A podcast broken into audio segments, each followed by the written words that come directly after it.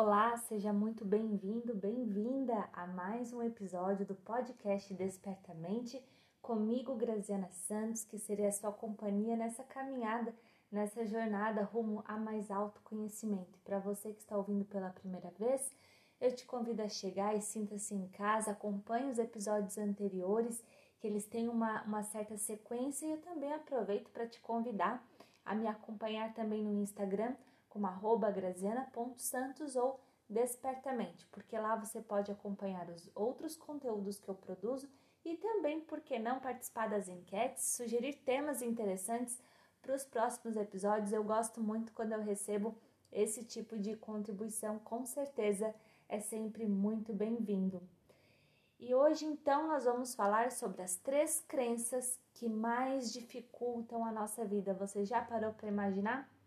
Você já parou para pensar sobre o que são essas crenças e será que a gente alimenta elas?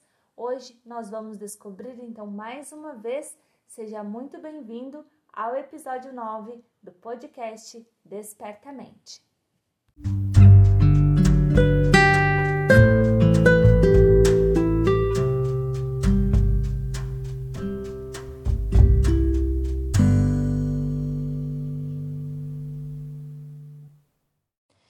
Você que já me acompanha, que já ouviu os outros episódios, sabe que o tema central aqui do nosso podcast é relacionado às crenças limitantes e assuntos que se ligam né, a esse tema para a gente poder ter uma interpretação, uma compreensão mais ampla e expandida aí da vida.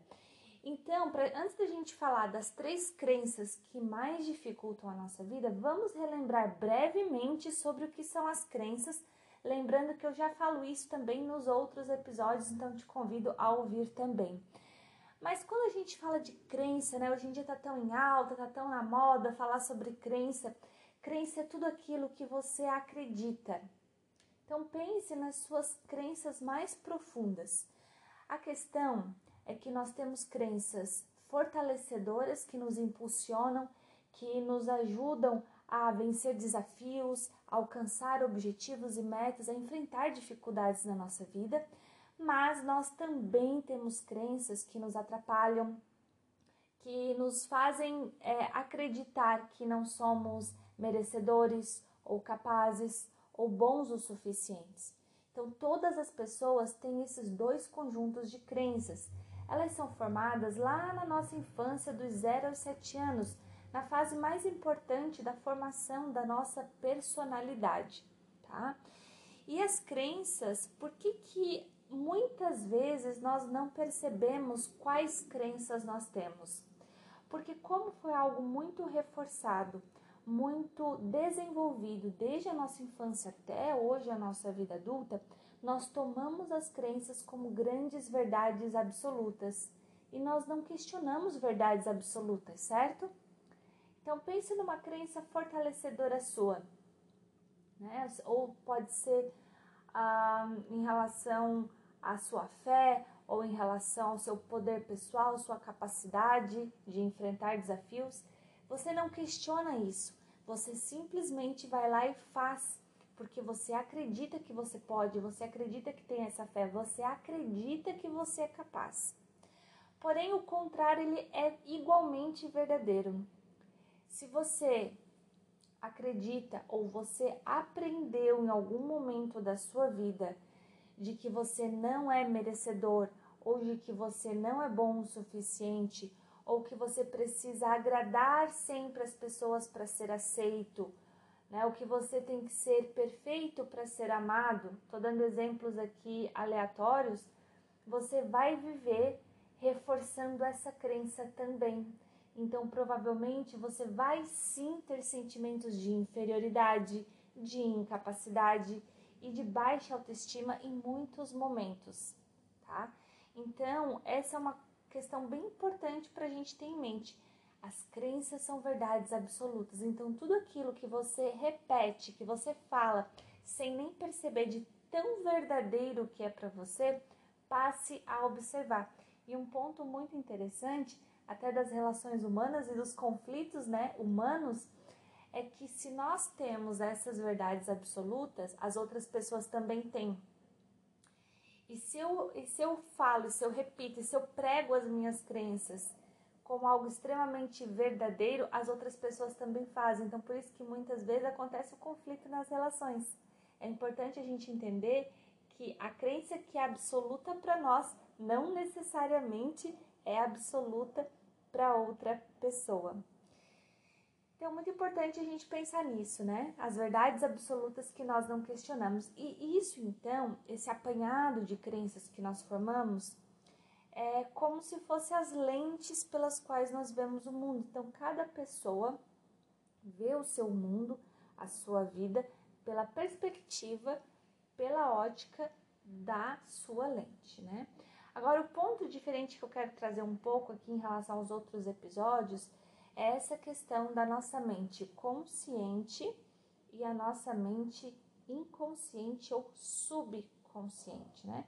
A nossa mente consciente, essa mente racional do dia a dia, essa mente barulhenta que fala com a gente o tempo inteiro. Já observou quantos pensamentos, especialmente pensamentos automáticos, passam na nossa mente todos os dias? Pois é, a questão é que a nossa mente consciente, ela representa apenas 5% de toda a nossa mente. E ainda assim, ela faz esse, esse barulho todo no dia a dia. Nós nos apegamos muito às histórias que a mente consciente traz. É esse o ponto que eu quero trazer aqui da mente consciente. A mente consciente, ela não é uma mente boa em trazer respostas, mas sim em fazer muitas perguntas. Então, quando você se depara com um desafio, ou que você sente medo diante desse, desse desafio, ou você sente incapacidade ou não merecimento, enfim, quando você está hesitando frente a esse desafio, a sua mente vai começar a te fazer milhões de perguntas. Ela vai te dizer: e se não der certo? E o que, que vai acontecer? E se você fracassar? E se você perder dinheiro? E se as pessoas não, não te aceitarem? É isso que ela faz. E isso vira muitas vezes uma tortura mental. Percebe na, nas perguntas que a sua mente te faz. E o ponto aqui é que a gente acredita nisso. E a gente acredita nas histórias e mentiras que a nossa mente consciente conta para nós. Mas por que, que ela conta essas histórias? Porque tudo que ela quer e tudo que nós muitas vezes queremos é reforçar a presença das crenças limitantes. Então, nós acabamos encontrando evidências aqui, entre aspas, evidências na nossa percepção da crença limitante, a gente acaba procurando evidências que comprovem essa crença. Então, muitas vezes a gente distorce os pensamentos, a gente distorce o que, o que a gente está sentindo para que a gente possa comprovar essa crença. Então, toda vez que a sua mente consciente começa assim, mas e se não der certo? E se e se você perder dinheiro? Aí, se você já tem uma crença relacionada a dinheiro, você vai dizer, ah, é verdade, então nem devo arriscar. Entende? Ela faz perguntas que no fundo comprovam as suas crenças limitantes. Então, o ponto aqui é cuidado com as histórias e com as mentirinhas que a sua mente consciente conta para você. A gente tem essa tendência a confiar muito na mente consciente porque ela é a mente racional, a mente que está presente no dia a dia e ela é muito é, minuciosa, né? Ela traz dados, ela traz fatos, ela traz informações que tentam nos convencer. Então, cuidado com isso. E a nossa mente subconsciente é a nossa mente emocional. Ali que está as nossas memórias emocionais, que nós vivemos desde a nossa infância. Ali que está o maior sistema de crenças que nós temos, está na mente subconsciente. Por quê? Porque as nossas crenças nós formamos ou por impacto emocional, de acordo com alguma experiência que a gente viveu, ou por repetição, a gente herda, principalmente das pessoas que estavam no nosso convívio mais próximo desde a infância, pai, mãe, irmãos, tios, tias, avós, enfim, né? Só que a nossa mente subconsciente, ela representa 95% da nossa mente. E ela é como se fosse um, um HD, né? Que armazena informação por toda a nossa vida. E ela tem essas memórias emocionais. E, e esse apanhado de memórias emocionais, ele, ele é tão importante quanto as histórias, é, muitas vezes mentirinhas, que a nossa mente consciente conta pra gente. A diferença é que o que está na mente subconsciente a gente não acessa facilmente, está a nível inconsciente, mas vai se manifestar o tempo todo. E como que vai se manifestar na sua vida? Através de um medo, através de uma crença. Então, às vezes você nem lembra da memória, do impacto emocional da situação que causou aquela crença, mas você pode sentir medo diante de uma exposição, você pode ter medo de perder dinheiro, você pode ver uma realidade de sentimentos de escassez, de incapacidade, de não merecimento. É assim que se manifesta. Então, se você né, falar para mim, Grazi, mas eu não consigo saber o que está na minha mente inconsciente, né, subconsciente. Ok, isso é verdade. Porém, você consegue observar o seu padrão de comportamento, você consegue observar os seus medos, você consegue observar o que você anda falando de que não pode, de que não consegue, de que é demais para você, de que isso não é para você. Todos nós falamos essas frases, então é aí que você pode observar. E o que, que acontece então nessa questão da mente consciente e inconsciente, né? É que nós, seres humanos, nós buscamos uma coerência entre a realidade que a gente está vivendo hoje e a nossa crença. A gente busca essa coerência, essa congruência entre a realidade criada e a crença. Então, você busca uma coerência, por exemplo, se você quer emagrecer, essa é a realidade criada, essa é a realidade que, que você quer. Só que se a sua crença relacionada à sua autoimagem, à sua autoestima, ela é uma crença limitante, na hora a sua mente vai dar um bug, porque ela vai entender que existe uma incongruência entre a realidade que você quer criar e o que está armazenado na sua memória emocional, no que já foi registrado em você sobre esse assunto, porque a mente escaneia e vai dizer: olha, já teve essa situação aqui antes, não acabou bem melhor nem gastar energia para fazer isso de novo. Então, quando existe essa incoerência entre a realidade que você cria e a crença, e a crença que você tem, você se sente o que? Paralisado. Você já se sentiu paralisado na vida alguma vez? Eu já. E é o pior sentimento que existe, é a pior coisa que existe. É aquele momento que você fala assim: sei que eu tenho que dar um rumo novo para minha vida, mas eu não sei o que é. Quando começa esse não sei, não sei, você entra num ciclo vicioso da paralisação. Porque eu não sei te dá mais medo, né? Que faz você ficar paralisado, que gera mais medo ainda, que faz você ficar paralisado. E assim você segue nesse ciclo. Então, chega esse momento em que essa incongruência entre a realidade e a crença, né, faz com que você se sinta paralisado, você se sente com medo, porque o que está operando nesse momento é suas crenças limitantes que estão vindo com força total, porque é uma memória emocional, né? Dizendo para você, não é por aí não. Isso já aconteceu, isso não acabou bem. Nem adianta você tentar fazer isso. Só que como isso está em nível inconsciente, né? Claro que você não traz isso para a mente racionalmente naquele momento, mas você vai sentir medo. E esse medo, essa paralisação, é que vai mostrar para você que você tem sim uma crença limitante. Então, nesse momento, que lado vai vencer?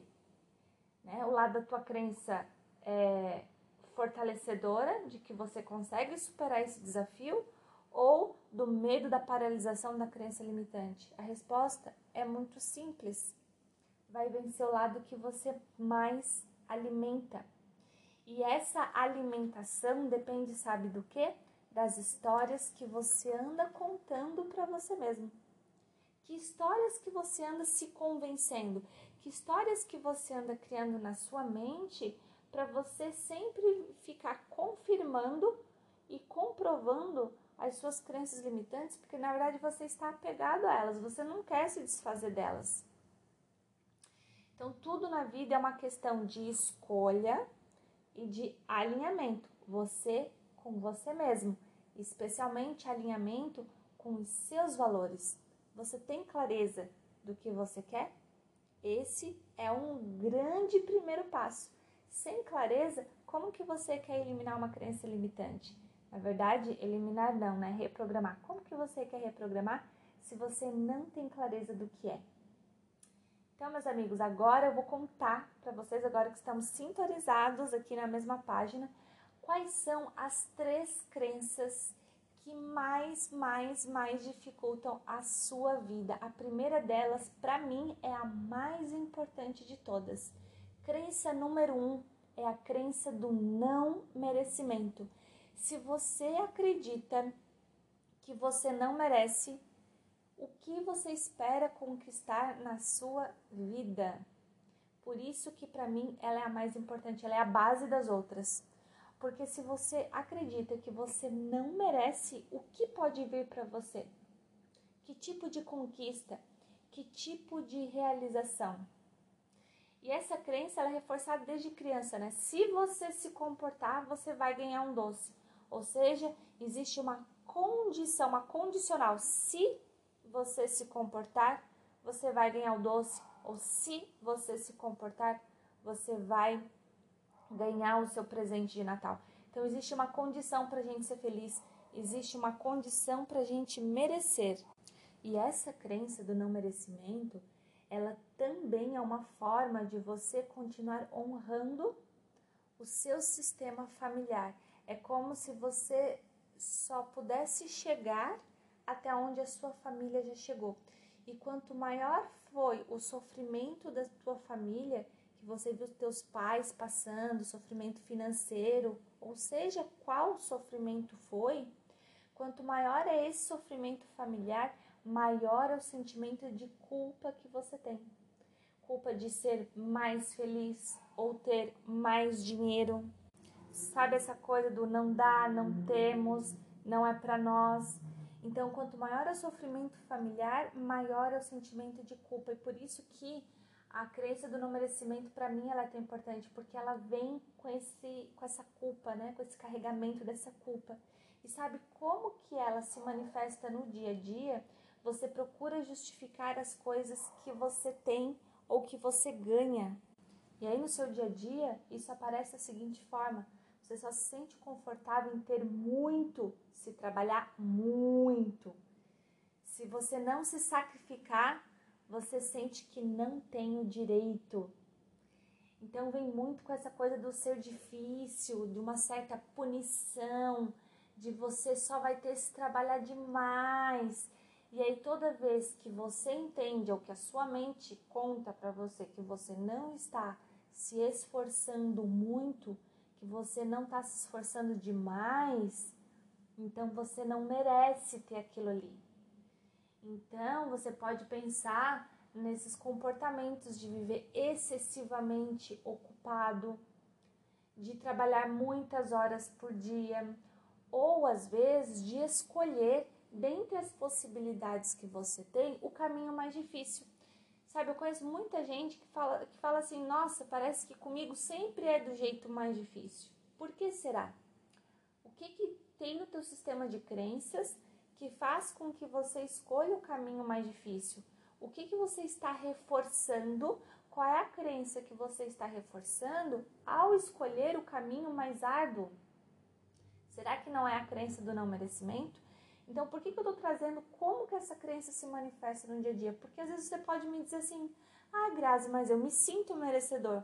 Ok, mas você percebe, acha que se sente merecedor, mas se sente culpado em ter mais que a tua família ou mais do que as pessoas que, que são próximas de você.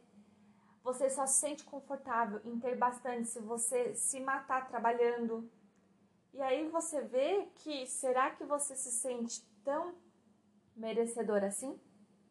Então, essa é a primeira crença que mais dificulta a sua vida. Segunda crença que mais dificulta a sua vida é a crença de incapacidade.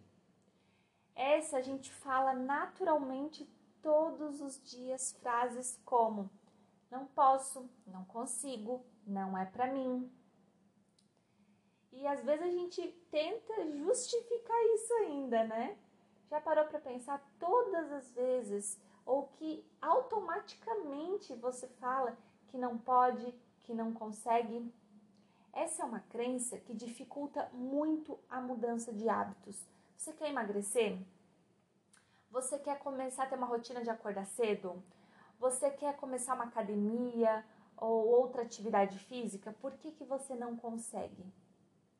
Porque lá no íntimo, o pensamento, o sentimento que tem é de que você não consegue ou de que é muito difícil e por isso você não pode. E aí você entra naquela incongruência que eu falei, né? Entre, entre o que você quer, a realidade que você quer criar e aquele, aquela crença que você realmente tem. Então a gente precisa ser honesto com a gente mesmo e tirar essa, esse tumulto de, de histórias que a nossa mente conta, esse crítico interno que não se cala dentro da nossa mente, tirar esse véu para a gente poder enxergar quem a gente é em essência e saber que sim, a gente tem essas crenças que jogam contra a gente mesmo, porque em algum momento a gente aprendeu a ter elas para sobreviver. Toda crença tem uma função. E eu sempre falo, as crenças que te trouxeram até aqui não são as crenças que te levam além, porque se elas te trouxeram até aqui, elas foram úteis até aqui. Mas se hoje tua vida está paralisada ou se está causando sofrimento, é porque isso não vai te levar além.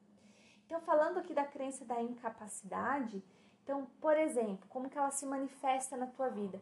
Toda vez que você diz que vai fazer uma coisa e não faz, você reforça a crença. Toda vez que você começa a fazer a dieta e você interrompe, você reforça a crença da incapacidade.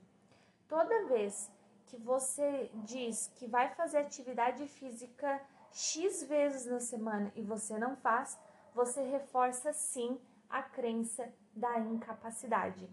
Eu até vou dar um exemplo sobre essa, essa crença, eu comecei a recentemente a fazer uma atividade física que é o Pilates.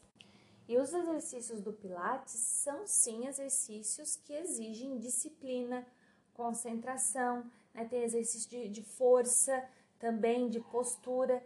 Então, são exercícios que eles exigem que você se dedique para que você possa fazer do modo mais assertivo. E eu comecei a prestar atenção que eu comecei a ir no Pilates e, e eu, contava uma historinha para minha mente de que era muito difícil. E eu, e eu é, automaticamente eu reclamava do exercício para fisioterapeuta. E eu comecei a perceber que toda vez que eu fazia isso era mais difícil ainda fazer. Olha a história que a minha mente contava para mim eu começava a fazer o exercício e eu olhava ele pelo viés da dificuldade. Claro que é um exercício que vai algumas vezes te exigir uma postura, claro que às vezes o teu músculo vai doer um pouco, claro, você está se propondo a fazer algo que você nunca fez. E eu percebi que automaticamente eu reclamava, disfarçado de brincadeira, eu reclamava. Até o momento que eu fiz uma escolha com clareza uma escolha consciente para mim mesma de que eu iria olhar toda aquela situação pelo viés do aprendizado e da superação. Então, toda vez agora que eu vou e eu me sinto me superando ao conseguir fazer uma posição difícil que eu nunca tinha feito, eu me parabenizo. Então, essa foi a forma que eu encontrei, mas antes eu precisei ter clareza de que eu estava sim reclamando e que eu estava sim usando a crença da incapacidade, dizendo que é difícil, que era demais para mim, né? Eu tenho uma, uma lesão na, na coluna, na, na lombar, que não me incapacita, mas dificulta porque dói. E aí eu comecei a contar essa história, mas eu tenho uma hernia de disco e por isso que é mais difícil. Falei, Grazi, olha as histórias que você. Olha a baboseira toda, a historinha toda que você tá contando para você. Que gasto de energia, gente. Eu saía da sessão de Pilates muito mais cansada. Né? Então, entra nisso, né? De fazer essa escolha consciente para que eu não desista. Porque quando a gente fomenta a crença da incapacidade, facilmente a gente desiste. E quando a gente desiste, a gente faz o quê? Reforça que é incapaz, e isso é como se fosse uma uma comprovação dessa crença. Então, olha só, por um hábito meu mesmo, não um hábito nosso, a gente acaba criando um cenário para que a gente se convença de que a gente não é capaz. Faz sentido isso? Gente, não faz sentido. Só que a gente faz isso, somos seres humanos. Então, por isso que eu falo da gente ser honesto com a gente mesmo, né? A terceira e última crença que mais dificulta a sua vida é a crença de escassez. Quando a gente fala de escassez, imediatamente a gente fala de dinheiro, mas não é só dinheiro. A escassez, quando a gente cultiva a crença da escassez, a nossa mente trabalha dentro de uma realidade de falta.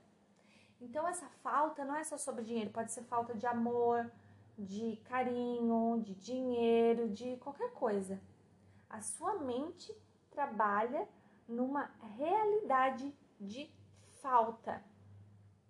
Então você sente como se aquilo fosse privado de você, você não tem, ou você tem medo de perder o amor que você tem, perder o dinheiro que você tem, perder a atenção que você tem.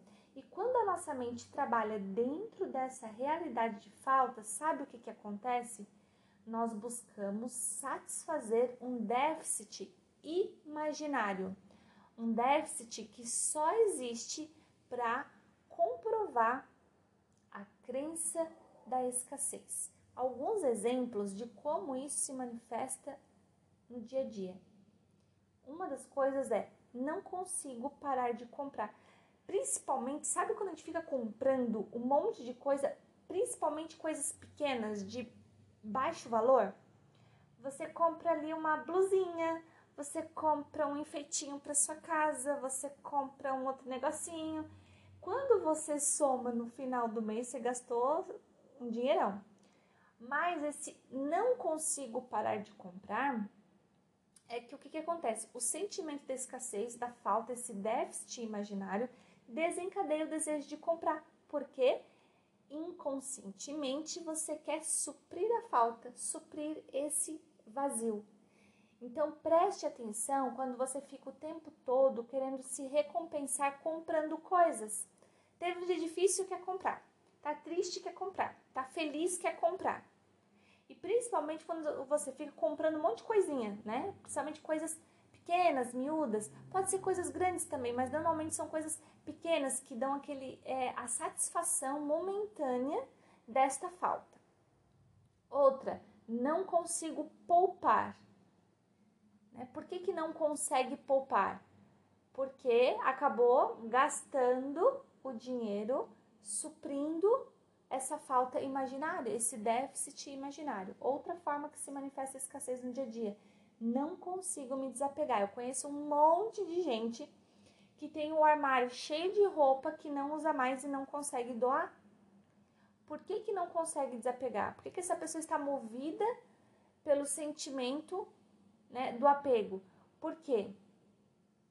Porque ela pensa, ela sente que se ela se desapegar, né, algo vai faltar. E se algo vai faltar, ela se apega ainda mais. E como essas crenças são sempre ciclos, né, bem viciosos. Então, esse exemplo das roupas do, do armário é um exemplo bem clássico, né? Às vezes a pessoa não usa mais a roupa há dois anos, mas é o medo de faltar. Então, a crença da escassez tem muito isso, né? A mente trabalha na realidade de falta. Outra forma que se manifesta a escassez no dia a dia: dinheiro na mão é vendaval. O que, que isso quer dizer? Quando a gente está naquele círculo vicioso de gastar antes de receber. E isso é a maior prova de que a gente cria cenários para comprovar que a gente tem essa crença limitante. Se você gasta o dinheiro antes do seu salário entrar, lógico que quando o salário entrar vai acabar em um dia. E se acaba em um dia, dinheiro na mão é vendaval. Mas o dinheiro na mão é vendaval porque você criou comportamentos que reforçam isso para você mesmo. se você adotasse outros hábitos, não seria dessa forma. Então, esse é mais um exemplo dessas situações que a gente cria. Então, recapitulando aqui, as três crenças que mais dificultam a tua vida é crença número um, não merecimento. Crença número dois, crença de incapacidade. E crença número três, crença de escassez. O que fazer, Grazi? Gente, assim, três pontos são essenciais. Primeiro ponto, tenha clareza. Tu tem clareza dos teus valores? Se você tem clareza dos teus valores, até onde a gente, até onde você negocia, até onde você não negocia, até onde você aceita ir, até onde você não aceita ir, você vai começar a pôr limites para você mesmo até em relação à sua crença limitante. Né? Por exemplo, você está ali reforçando a crença da incapacidade e não consegue concluir a dieta que você começa, certo? E aí você vai levando isso por anos da tua vida. Só que aí você vai adquirindo 5, 10, 15, 20, 50 quilos a mais, 60 quilos a mais. E aí você entra num quadro de saúde, por exemplo.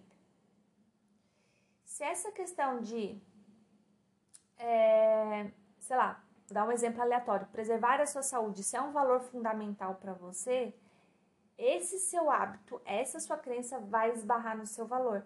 E aí é o momento que você pode tomar a decisão. A questão é, não espere chegar num ponto crítico para tomar decisão.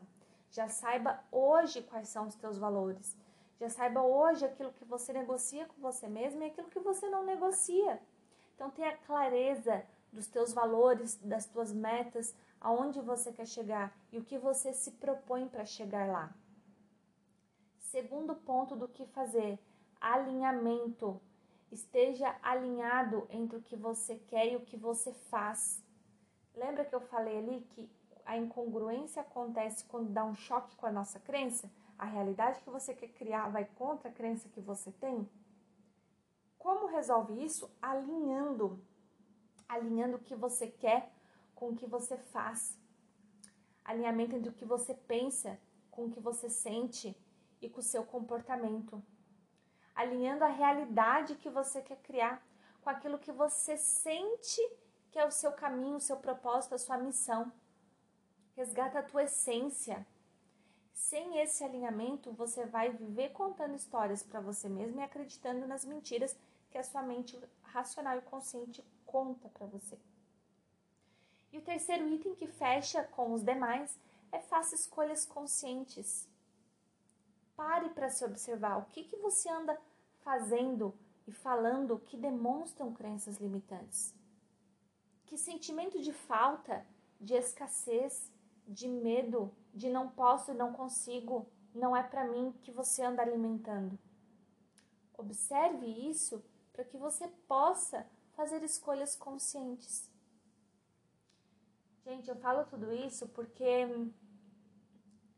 tem gente que fala assim para mim, Grazi, mas como é que eu vou controlar essa potência toda que é a minha mente inconsciente, né? 95% da nossa mente é inconsciente. Eu falo assim, você não vai controlar, você não vai dominar. Você vai aprender a lidar.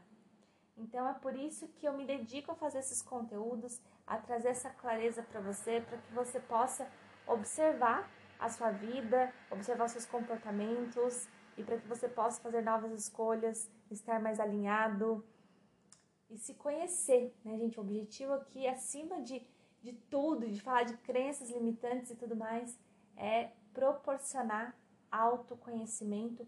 Essa é a nossa jornada, jornada contínua. Tem início, mas não tem fim, não, tá bom? Eu espero que você tenha gostado do episódio de hoje. Se fez sentido para você, compartilha com as pessoas que devem e merecem saber disso também, que esse conhecimento vai ser luz na vida dessas pessoas e assim você me ajuda a disseminar né, o, o meu podcast, a disseminar coisas boas por aí. Eu deixo aqui para você a minha gratidão e até o próximo episódio.